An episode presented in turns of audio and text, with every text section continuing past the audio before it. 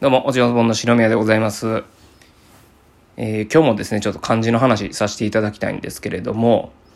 えー皆さん今ね、えー当たり前のように漢字使ってらっしゃいますが、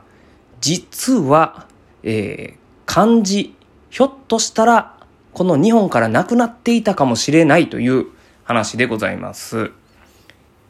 え昔からですね、その漢字っていうのは難しい。こんなん書けへんがな、もうなくした方がええんちゃうかということで、もうカタカナで統一したらええんじゃん。もううちにもひらがなとカタカナあんねんから、もうカタカナで全部書けるようにしようっていうですね、えー意見があったんですね。というのも、は、あのータイプライター。外国ではタイプライターはですね、アルファベット使ってパパパパパと簡単に打てるんですけれども、漢字を使うってなったらですね、めちゃくちゃ難しいですし、そのタイプライターに収まりきらないんですね。で、一応その漢字を打てるタイプライターあったんですけれども、ものすごい高い技術が必要で、誰でも使える代物じゃなかったんです。なんで、えーカタカナで統一したらどうだということで、昔のね、あの、電報なんか見ていただくと、カタカナが多かったりしますよね。あれはあのーそういうことだったりするんですけれども、でもいや、漢字はやっぱ必要でしょう。日本、日本の文化と一番大事なとこでしょう。みたいな意見もあって、えこの意見、なくそうっていう意見と残そうっていう意見がぶつかってたんですよ。で、えなくす意見がもうかなり強まった時期があったんですけれども、それはいつかと言いますと、第二次世界大戦が終わった後ですね。GHQ が、えー日本をですね、えーまあ、支配というか、えー統治下に置くわけですけれども、そのこの GHQ のあのマッカーサー、ダグラス・マッカーサーがですね、もう漢字やめさせと。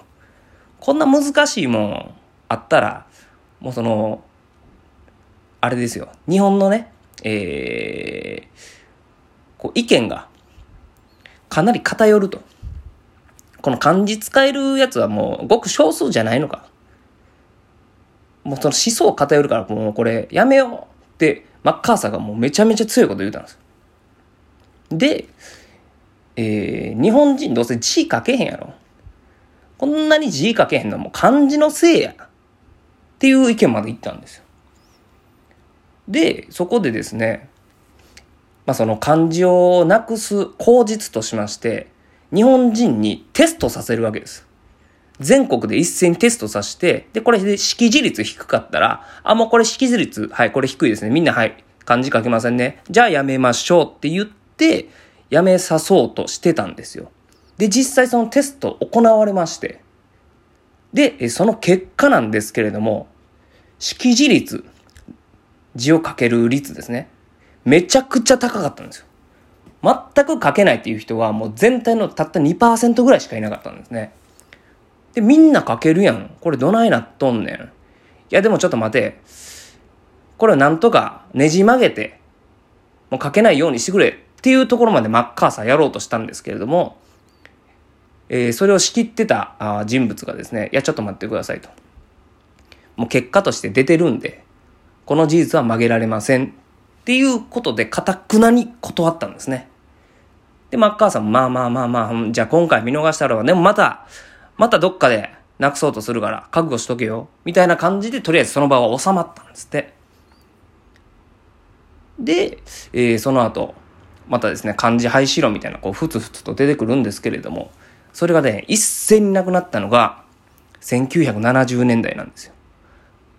先ほども言いました通り、こうタイプライターで打つのめちゃくちゃ難しいやんけ。だからなくそうって言ってた人がまだそのぐらいにはいたんですけれども、ここでワープロが出てくるんですね。で、ワープロが出てきたら、もう簡単に漢字を変換できる、漢字に変換できるということで、今まで反対してた人らがですね、もうグーの音も出なくなっちゃったんですね。まあもう漢字書けるんやったらええか。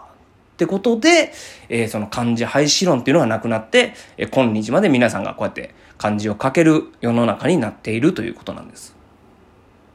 で、この漢字廃止論実は日本だけじゃなくて、もともとですね、ベトナムだったり、えー韓国もですね、漢字を書いてたんですね、皆さん。でも、その漢字廃止論、海外でも起こったんですけども、そのせいで韓国とベトナムはですね、漢字を使わなくなったんですね。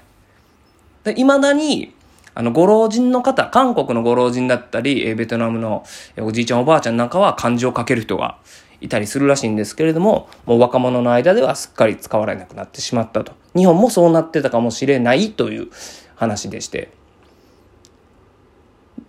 まあでもそんなんがなくて本当に良かったなと